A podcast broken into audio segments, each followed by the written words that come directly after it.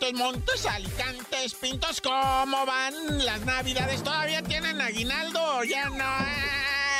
ya. Vamos empezandito, ¿verdad? De bolón ping pong con lo que les había prometido del caso de las venezolanas que fueron sentenciadas a 30 años de cárcel por explotación sexual. Que mira que hay gente que dice que son pocos años, ¿eh? Ah. Son, eh, ahorita son dos, eh, dos chicas, Nati Paola Villarreal Villegas, venezolana, y Gabriela Karina Blanco Martínez, también venezolana, pero pues estas morras traían desde Venezuela y desde Colombia, jovencitas, de preferencia que fueran pues de gente humilde, ¿verdad? Les prometían dinero, les pagaban todo lo que tú te puedas imaginar. No solamente el avión, sino su pasaporte, ropita para que llegaran guapas, presumiéndoles que iban a trabajar como decanes nada más y les enseñaban las páginas de decanes y, los eventos donde iban a ir y que a la Fórmula 1 y que a los conciertos de Bad Bunny, que neta les lavaban el casco, pero chido, ¿verdad? Y,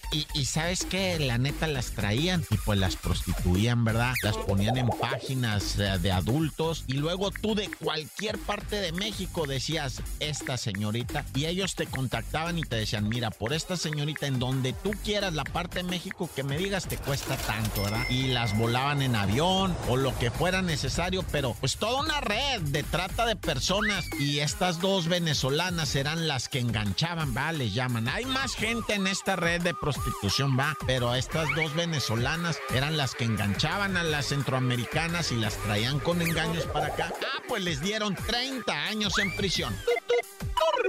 Y bueno, en el centro histérico, ¿verdad? De la CDMX, un batillo en condiciones de calle y además en silla de ruedas. El vato ya está muy malito de su salud. Pues no se sabe qué pasó, pero un individuo empezó a discutir con él. O sea, no se saben por qué fue la discusión. Lo que se sabe es que este individuo, pues lo empezó a filerear al compita en la silla de ruedas, güey, que estaba hasta envueltito en una cobijita por el frío porque está en situación de calle. El compita la silla de ruedas, pues el malandro se le dejó irineo, ta, ta, lo picoteó y resulta que uno, o sea, unos navajazos que le dio, le cortaron la piel, ¿verdad? Le cortaron así, pero el que le perforó el intestino, ese es el de gravedad, está con vida, lo trasladaron a un nosocomio y lograron detener al infractor que todavía cínicamente se había llevado la navaja, ¿verdad? Entonces hasta la prueba tienen para este vato dejarlo guardado en el tanque, pero añales, ¿eh? Añales.